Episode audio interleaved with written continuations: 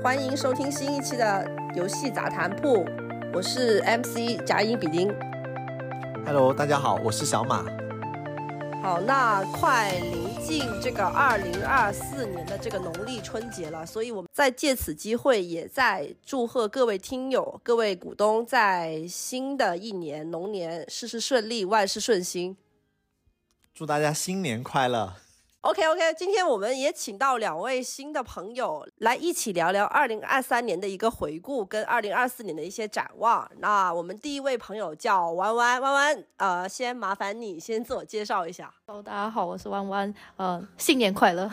还有一个叫 A 君，啊！大家好，我是 A 君，呃，这两位同学也是有多年的一个游戏行业的一个资深从业者。那二零二三年，其实呃，弯弯跟 A 君其实负责某一款大厂的一个游戏发行嘛，产品也顺利上线了。听说在这个上线之前，还是有不少的这个大小周啊比较辛苦的，能分享一下你们这段经历，或者是你们能就是用一些关键词来回顾一下这个二零二三年这款新游戏的游戏发行有什么亮点吗？或者是你的回忆点？嗯，就是二零二三年呢，就是新项目上线肯定会比较的忙，然后生活也会比较充实一点，嗯、但是这个忙呢，就会让就整个人就会身体啊，这些就没有那么健康，总是在加班加班，就是大小周啊什么的，也经过一个比较忙碌的一段时期，但现在项目上线，整体的呃，就是也是比较好的，你的比较好是指结果比较好，还是说你的身体现在恢复的比较好？主要还是一个就是生活的节奏能够回来了，就是没有之前那么忙了，能够有一些时间去呃进行回忆一些自己的生活一些东西，比如说呃开始锻炼啊，开始一些爱好啊，也有开始又重新捡起了心爱的小吉他去练习一下什么的，就感觉整个人精神状态就比之前要好很多了。那感觉就是新项目上线，其实对你来说不是什么好事情，反而还打乱你比较稳定的这个生活节奏。呃，肯定是会打乱一些的，但是比起说之前一直没有项目上线，那肯定就是整个心态上面其实还是会比较积极一点的。起码就是比起之前说，呃，一直在做一个就是那种遥遥无期的不上线的，那你上线起码会验证到你自己的一些成绩，还是有一些成就感在的。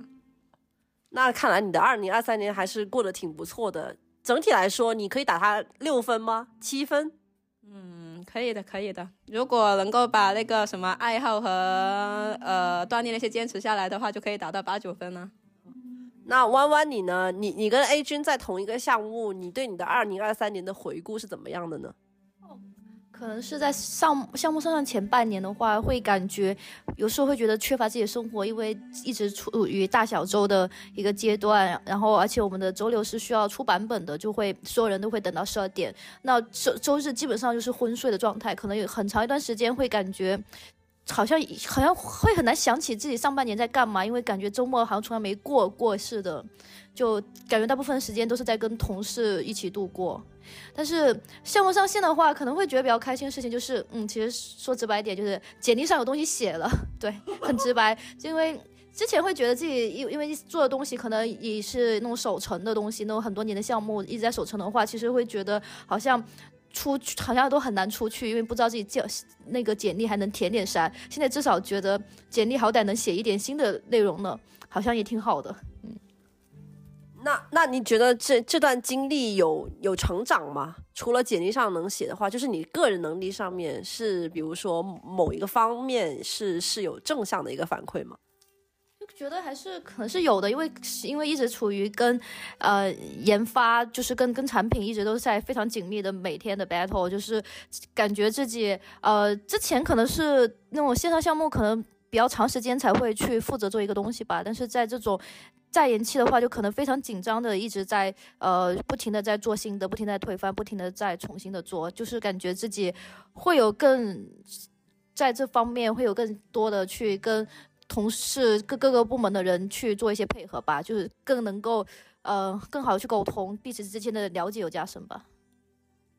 看来你跟 A 君都是二过了一个还不错的二零二三年，因为借着新项目的这道光。那小马老师呢？你的二零二三年应该是没有新项目发的，你过得怎么样呢？其实整体来说，我觉得我的二零二三年也过得还行吧，就是呃，确实跟他们相反，我做的是比较稳定的老项目，然后也是因为在之前的那个几期节目里面，我也有说到，就是因为价本增效跟业务调整的一些原因，呃，有一些同学或主动或被动的时候都离开了我的团队，所以其实呃有一些离别的元素吧，就是有一些同学离开了，暂时离开嘛，但是我觉得圈子这么小也会再相聚，然后另外就是确实老项目也比较稳定。对于我来说，其实呃也会有更多的时间去做一些生活上的东西了。像其实今年去的地方比可能呃前几年去过的地方都要多一些，然后也看到了一些去了一些新的地方比较玩，所以整体还不错。呃，就是只是说呃，我觉得，但是整体因为在老项目嘛比较沉寂，所以也会多了一些对未来的期待吧，就是期待会不会有什么工作跟生活上新的一些变化吧，也自己也有一些展望吧。那二零二三年就是。有新的机会出现过吗？基本上没有吧，就是内部其实没什么特别的机会，然后外部嘛也有一些人找到你，但这种我觉得就属于正常吧，也没有什么特别的，因为整体的环境其实也没有那么多机会。二零二三年你有什么遗憾？那关于这一点大家有什么分享吧？大家可以先想一下。那我先分享一下我自己的过个人案例。我的遗憾就是把我的真实工资告诉了我的上级，然后从此产生了很多蝴蝶效应，发生了一些预想不到的事情。所以在个人薪资保密情这这件事情上面，不要以为说用真诚就能打动上级，有的时候他可能只是设个局来陷害你。对，这就是我二零二三年的遗憾，我以后再也不会说了。那弯弯，你有什么吗？就是不能。敢于请假吧，就感觉可 每年很遗憾，因为每就想着就是秋天，我就很想去看秋天的景色，因为所所在的城市几乎是没有秋天景色，一直想着秋天的时候应该去看一下那种呃落叶枫叶的景象，但是由于没有勇敢的迈出请假，没有没有没有勇敢的告告诉老板，我我其实其实我是我是我想请假，我应该出去玩，但是迫于老板的淫威没有请假，所以又错过了一年的秋季，又要等明年了。这个这个这个遗憾其实还挺真实的，我觉得这个算是一个很不错的故事。那 A 君，你有什么遗憾吗？我的遗憾应该就是今年是停止了锻炼，停止锻炼以后呢，体重直接飙升了十几斤。这个十几斤我也不知道是在哪里的。然后它真的是就是锻炼这个东西，不仅是说呃，就是还呃维持体重这种，还有健康的这种啊。但是他真的是一个就是比较重要的，然后自己就是把他就是以一个什么加班为理由，然后很多借口啊，就把他给落下了。这个也还真还蛮也蛮实在的。说实在话，你现在多少斤啊？我现在快一百斤了。哦，那我可比你多多了。我具体数字就不说了。那小马老师，你有什么遗憾吗？其实我的遗憾，我感觉也差不多吧，就是有一些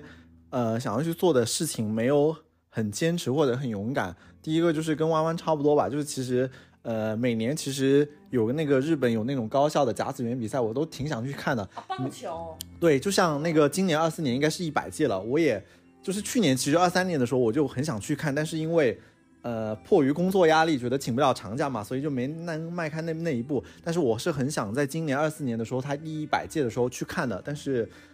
我现在我是希望说我到时能够。不管是什么样的环境下都能去，但我不知道就是是不是真的最后能去。然后其次就是呃，因为今年也刚才说了嘛，去了一些地方玩，然后呃，特别是比如说今年去了普吉岛，我之前其实呃虽然我是个南方人，但是我其实不是很会游泳，所以在那个跟同事去浮潜的时候，因为不是很会游泳，所以是自己呃就是可能。也是没有办法潜下去看到一些很好的景色吧？我觉得，因为我觉得未来肯定像现在哈尔滨很火，我也想去滑雪，或者说去更多的地方，什么浮潜、深潜，那总归是需要有一些技能，所以还是想着是，如果这些遗憾如果未来能被填补，就是要去更加勇敢的做一些想做的事情，跟学习一些很早就想学的东西，不然真的某一天得到这个机会了，你会发现你其实没有准备好，就想看的东西都看不到了。那二零二四年也快来了，你们现在有什么寄望吗？接下来有什么新年的愿望？哎，弯弯好像先想发言。呃，希望希望希望能的，希望能涨薪，因为我已经三年没涨薪了。对，因为现在我们这个行业一直在呃，就不是很好嘛，就是一直在降本增效。我们已经很多很多年没有普调了，对，希望一分钱都没有吗？对我已经三年没有涨薪了，一分钱都没有。四年了，已经快对不起，我来了这里四年了，对不起，已经快四年了，已经快四年没有涨薪了，谢谢。然后还就是希望能够呃有时间请长假，我就一直特别想去去西北啊，还有想特别想，因为去西北、去新疆这些地方都是比较需要时间，可能要十天左右。但是我们这个工作节奏一直很难有这样的时间去比较远的地方看一看，所以希望今年能够呃，今年一定要去。A 君老师，啊，那其实作为同个项目的话，其实情况也差不多。那这个一提起就很有感触，就真的是非常的希望什么时候能够涨一波薪，最好就是今年就能够实现这个二零二四年就能够实现这个事情。然后另外的话，其实就是还是希望能够。一个坚持生活，更加热爱生活，就是能够保持锻炼，还有能够坚持一下自己的爱好，然后希望今年能够，嗯、更勇敢的去尝试一些新的事情。啊，我简我简单科普一下，就是为什么他们经常提到这个要请长假去远的地方，是因为嗯，在大厂的一些环境里面，有的时候你请假太久是一种原罪，是会被领导约谈的，所以他们有的时候只能像偷偷摸摸、偷鸡摸狗，然后带着一种像做贼的心态去悄悄的请一天假。所以有一些，比如说像很远的一些国家，或者是一些很远的地方，往往是没有办法在你们应该是应该是比较久时间没有去做一些深度的旅游了。所以这是他们好像是普遍的一个这样子的愿望。那小马老师呢？就先沿着刚才请假那个话题说，就是有一段时间我真的很认真的在考虑我要不要去寻找外企跟国企的机会进去，因为我就是很想，说实话，我最大的点就是想请假自由，就是我我真的就是可能这么说有点片面，但是因为我是觉得，因为我今年其实三十而立嘛，就是我觉得首先我觉得我前几年工作还是比较顺利的，然后当然可能也没有那么高度那么高，但是我觉得。对于我一个毕业，我到现在只换过一次工作，做过两份工作的人来说，我几乎没有休息过。那其实到我这个年纪，我有很多很多很多想做的事情，比如说我到处去看，包括我的一些人生大事，包括我爸妈的身体也不好了。但是就因为这个事情，我感觉就是自己很多有的时候很想做的事情，就像我刚才说的，去看甲子园，我是得不到满足的。我在这个时候，我就觉得我。就不是今年老有一种就是什么类似于重启形态、重启人生裸辞心态。那我也在想，就是我这个年纪我还有力气，我也有钱，我也有精力，也没有那么多钱买能出去玩。那但我就是出不去，那是不是真的就就还是如果我想要实现这个目标，是不是只能换一个地方？真的，我真的很认真的思考过这个话题。关于这个话题，我在这个虎嗅里面去呃看了一个新的一个文章，就是说，裸辞并不能重启人生。对对对对对，有有有的时候是不是一种围城？就是呃，你可能在当时这个时刻拿着一个高薪，然后就在指责说没有办法去请长假。但换个角度，当你失去了这份工作，你又会回回想说，当初我拿的薪资有多少？那可能就是在国企啊，或者是外企，你并不能拿到你现在这个薪资。这是不是是一种围城的心态？我觉得真的就是得不到的才是永远才是最好的，就是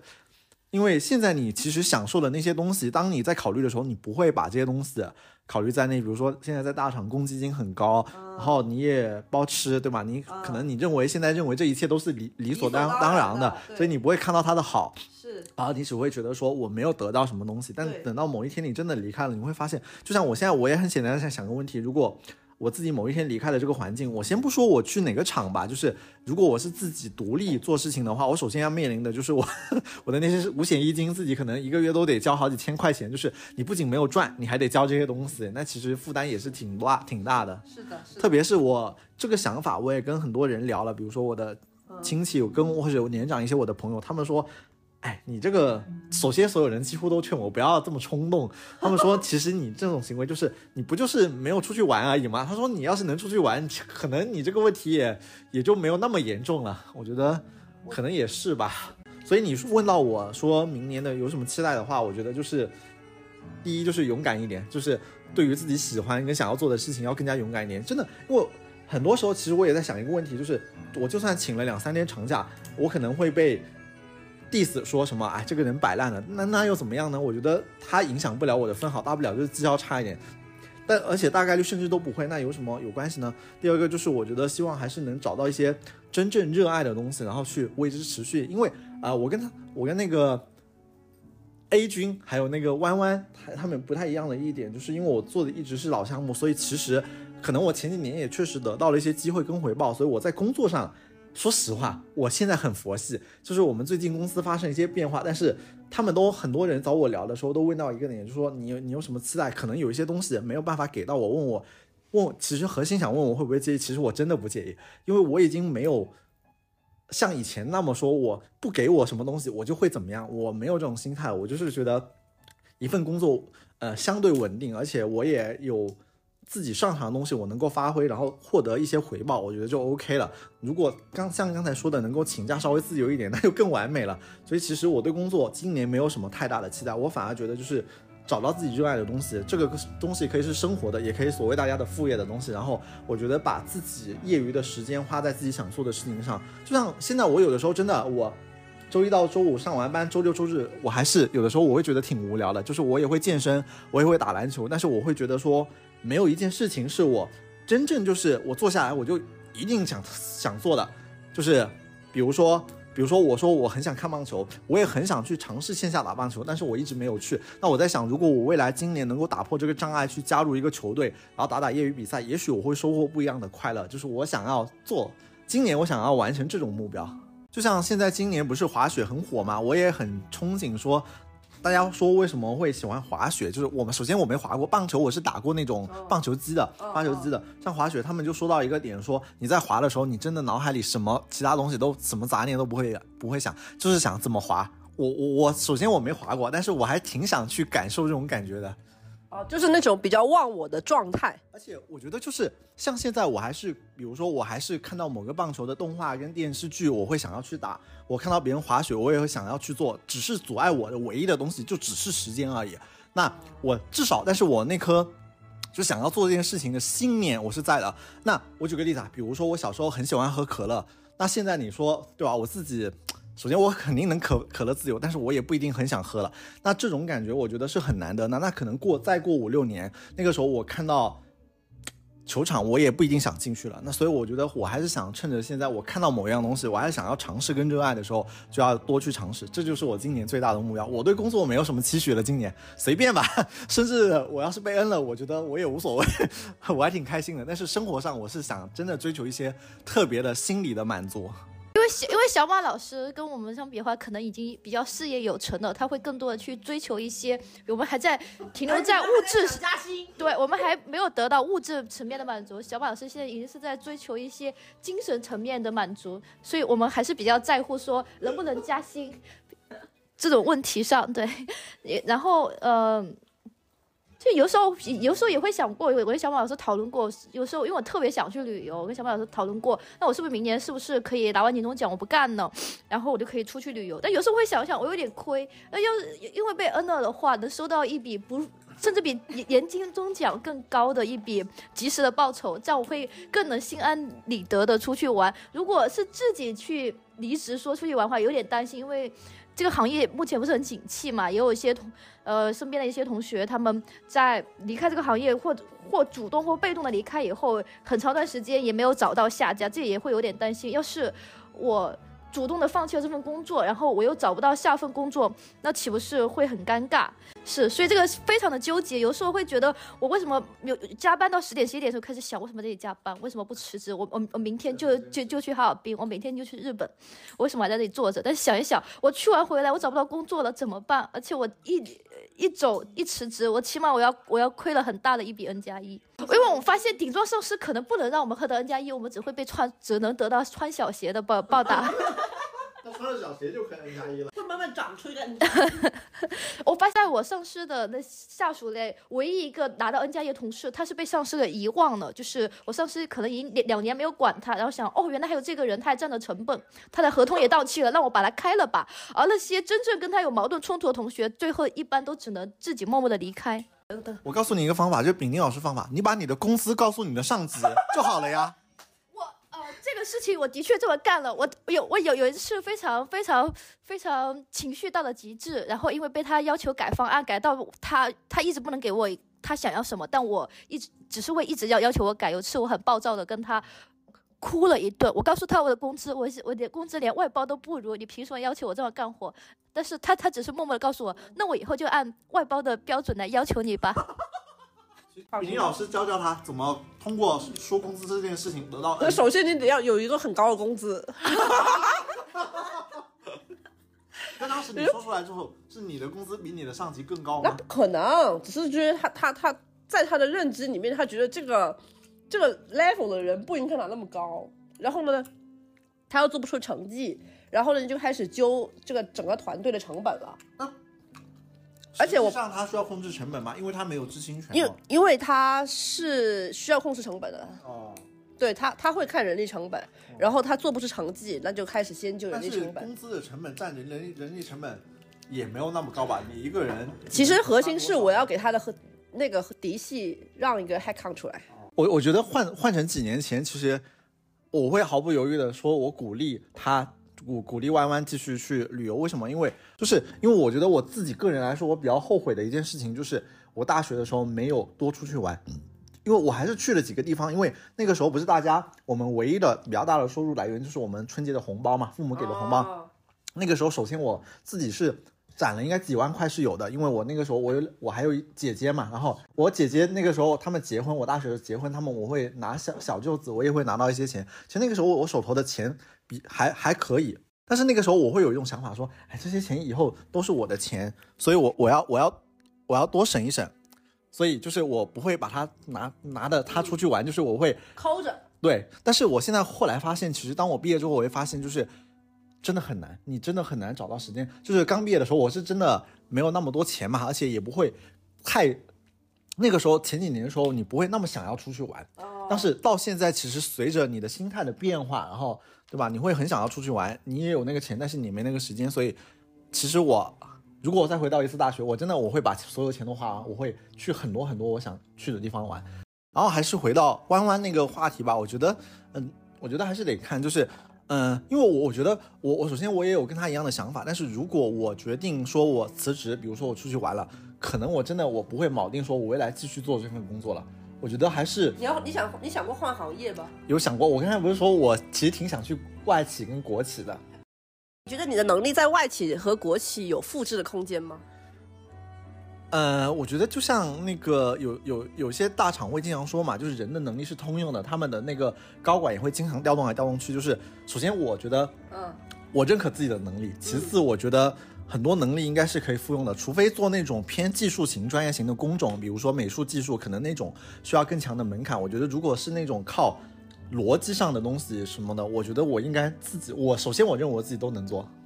哎，但是说实在话，我抛出一个话题，就是在我现在这个这个角度来看，其实我是觉得游戏运营是一个很窄的一个门类，它其实甚至你很难去拓宽很难拓宽，你最多只能拖到那个应像应用啊那种 A P P 类的，你你也会太专精了，而别人不想要你，就是你走出了这个领域，你其实比较难找到一些能让你快速说实现这个跨行的这样子的一个工作，而而相反，你可以想一个问题，就是假设有一天你要出来当自由职业者，你觉得你可以做什么？其实这个点是很值得大家思考的，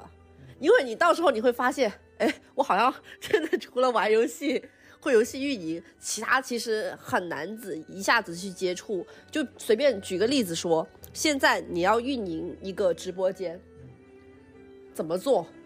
其实可能这里面跟游戏运营还是有一点相通的，它它底呃它的核心还是因为说它是一个线上的一个像那种给人提供情绪的这样子的一个有有有打榜啊、冲动啊这样子的一个行为。但比如说你要做小红书某一个民企啊、外企的一个小红书运营还是什么这样子，还跨它的跨度其实还是蛮大的。呃，这些东西其实我都认啊，因为像我们公众号经常今年能看到很多文章，就是比如说有人大厂出来去做抖音，就是他可能在类似很多大厂操盘过什么几千万的那种关注的号，但是你发现自己去做之后，发现其实你远不如一些三四线城市或者说普通的那种只是在做这个事情的人做得好，因为你你根本你因为你对这个领域并不了解，所以我觉得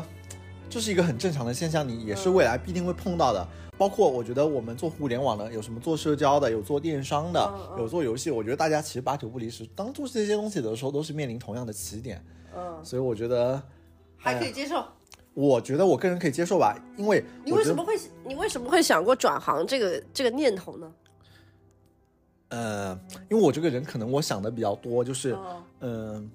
就是因为大市场游戏大市场的环境，首先它一般嘛，首先这个行业内的机会变少了，然后我个人的发展也会受限了，然后我就一直在思考一个事情，就是嗯，我可能我现在我要么主动寻求一些变化，不然的话，我可能我每一明年一年，就至少我今年一年，其实可能的下半年我的。整体的一个波动是差不多，我指的就是可能我还是做这个项目，带这个团队跟大家一起，然后可能从做 A 事情变成一个换了一个节点的 B 事情，对吧？那其实本身我的成长也好，呃，其实没有那么多了，包括我的整体的一个变化也没有那么多。但是我又一，我还其实我还挺注重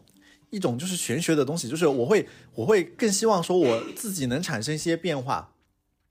就是。我觉得，就我觉得总结性的说，就是我觉得再这样下去，我能够看到我未来在做什么，然后我会觉得很无聊，变化太少了。啊，对，而且我会觉得那这样的人生好像没什么意思。那其实我应该寻求一些改变，甚至说，假如那假如我们以大家都在说的，比如说三十五岁作为一个锚点，假如啊，我三十五岁我不做游戏了，那我可能那个时候我去做生意了，或者说我去读书了，或者说我去做一什么。UP 主了，那我总归我要寻求另外一条赛道去开始开始我新的工作或者人生。那为什么不是现在就开始呢？为什么一定要等到我某一天被裁了才开始呢？就是我觉得对，就是你这是你这个是属于危机感，还是说是只是不喜欢一成不变的生活呢？呃，我觉得不是危机感，我觉得我一直没有太强的危机感，就是我主要是我觉得就是。我当下我在这个环境里面，我没有什么目标了。就像我刚才说的，我对工作，我以前可能想要升职涨薪，跟他们一样。但是当我这些东西满足了之后，我也也不是说我不想了，而是我也不是吧，就是我判断我在这个客观条件下，我觉得更难了。那我觉得我就那我就没有这方面目标，我就想需要一些新的目标。其其其实还是就是小马老师还是一个很追求自我成长的人，就是我职场不成长了，至少我滑雪得行吧，我潜水得行吧，差不多。对他的是这样子的一个状态。就比如说我现在就是，呃，我给自己想了很多想做的事情，当然我觉得我的执行力也不是很够。我甚至我也想学英语，为什么？因为当然我六级是过了，就是只是说我觉得，因为我刚才不是说嘛，我想进外企，甚至说未来可能如果。真的无聊了，没什么生活压力，就出去读个硕士吧。我觉得还是需要，而且之前其实很多大厂的高管换 换了之后，都提出一些新的战略嘛，什么 AI 啊、科技啊，肯定基本大家也会提到一个全球化。所以我觉得，毕竟我现在也就三十而立嘛，肯定还有还有二三十年职业生涯，肯定这个东西也是要学一学的。然后游泳啊，然后还有一些生活上爱好，就是我真的挺想在这方面多努努力的，多方面寻求一个不一样的自己。不要在一条老道上无聊哦，就是因为我现在有的时候真的周末健健健身、打打篮球，然后躺下来玩游戏、看视频，我都觉得很无聊。就是我觉得我还想做一些别的什么特别的事。其实这个时候你应该做一件事情。什么事情？生小孩。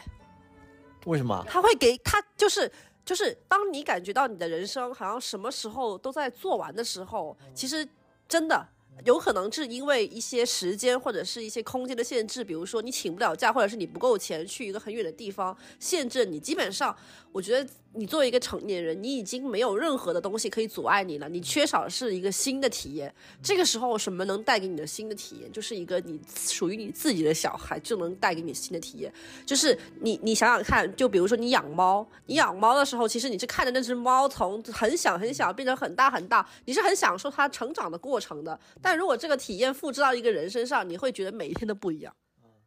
这样子吗？这个我没有什么发言权。我看到你的猫 直接这饿饿虎扑食，然后聊聊啥？弯弯老师最多想法了。我可能觉得。人生主要是重在体验嘛，我们就活一辈子嘛。如果你说，呃，你的目标就是，可能跟父母那一辈不一样，父母那辈可能就是可能希望说要有一套房，要要有安稳的生活，养育孩子，一直。但可能在这一辈，我们从小接触的东西会比较多吧，可能就呃看到的世界的不那些更多的一些呃不同的地方，你会对不同地方产生一些向往，就希望，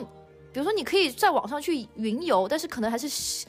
就希望能实际的去看到它吧。就是之前会去看说，我比如说如何才能去南极旅旅游，对，就是就就可能要先飞到阿根廷，然后要去弄到一张船票，就感觉是好像你想一想，你去去一趟，你看到企鹅花了几几十万，可能也就那么几天，但是因为你没有实现这件事情，你的心里就会一直。在骚动。我就觉得，虽然我已经在，我已经可以通过网络平台，可以通过小红书，我可以看到各种各样企鹅，也可以，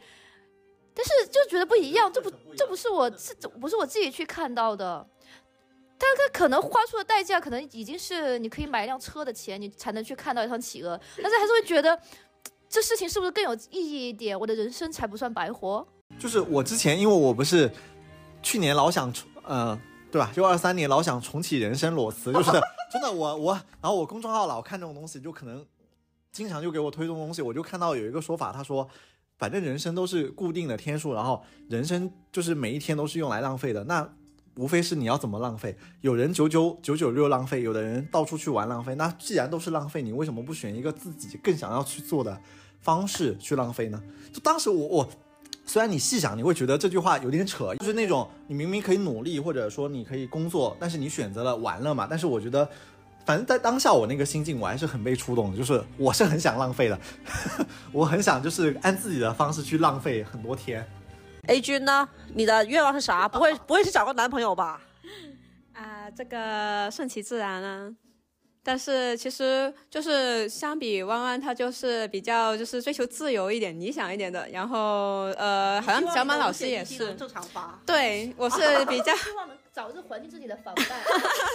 对，就是有时候并没有那么自由。虽然它不是很重，但是它会给你就是有一份，怎么也会有一份压力在嘛。你没有办法那么自由，就是你肯定要考虑一些现实一点的东西。但是，呃，又会有一些确实会有一些在骚动的事情，就是你在呃完全平稳之中，就是想保持着那。部分平稳的状态里面呢，又外加一些变化，就是现在的人嘛，都是不太就是不甘于就是现状的，肯定是会寻求一些变化这种，所以还是会觉得就是新的一年，还是希望能够就是坚持一些东西，然后从一些小的量变去产生一些质变，就是我觉得所有的坚持，它肯定就都不会是白费的嘛，肯定会有一些成果在的。哎，讲到这个，其实大家都是焦灼在那个，我又想自由，但又我很我又很担心这个失业没有钱这个事情。然后这里面我推荐大家看一本书，叫做《金钱心理学》。啊，这个我看播客的时候很多人推啊，对对对对对，它其实这本书消费，这这本书其实核心要你做的一件事情就是多存款。就是只要你把你的真的，比如说你到手是一万，你可以每个月存个八千。六千吧，其实只要是六千就够了。嗯，就是只要是你能保证这个比例，你能把这个钱给存下来，就是不影响你的正常生活之下，其实你的收益率会比通胀怎么算呢？我就先不管，就是它的它的核心意思就是你要存一定比较高的一个。呃，你的比例作为你的这个存款，这样子的话，你的日后，比如说你的退休之后的一个现金流会相对比较稳定。但是不是还有中国人不是还有买房、嗯、这些东西吗？现在已经只只现在已经进入租房时代了。如果不考虑买房，当单纯的存钱，肯定我觉得还是比较轻松的嘛。嗯、呃，是，但是其实买房，你看，你刚才说我肯定有一些存款，嗯、但是当。当只要提到房子，就是微不足道。六个钱袋一起清空是吧？差不多吧，肯定是要的呀。嗯，但是我觉得就是现在就是还就楼市还没有特别明朗的时候，我觉得还是要谨慎，真的要谨慎。而且甚至就是我也曾经我在想过，如果我能够一有一个相对稳定的一个收入来源，比如说一个月一两万，举例子啊，比如说我有个火锅店，我可能真的我会回到我的老家四线城市，然后盖个小别墅。就是 B 站也有的那种，然后我就过过农村农田生活了，就类似，因为我觉得，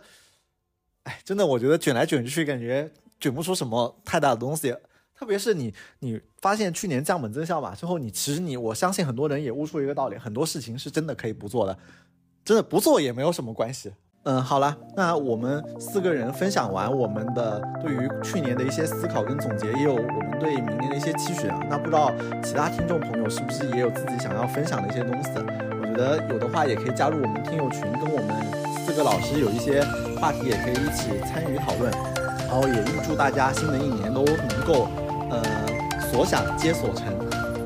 那今天的节目就先这样了，拜拜，拜拜，拜拜。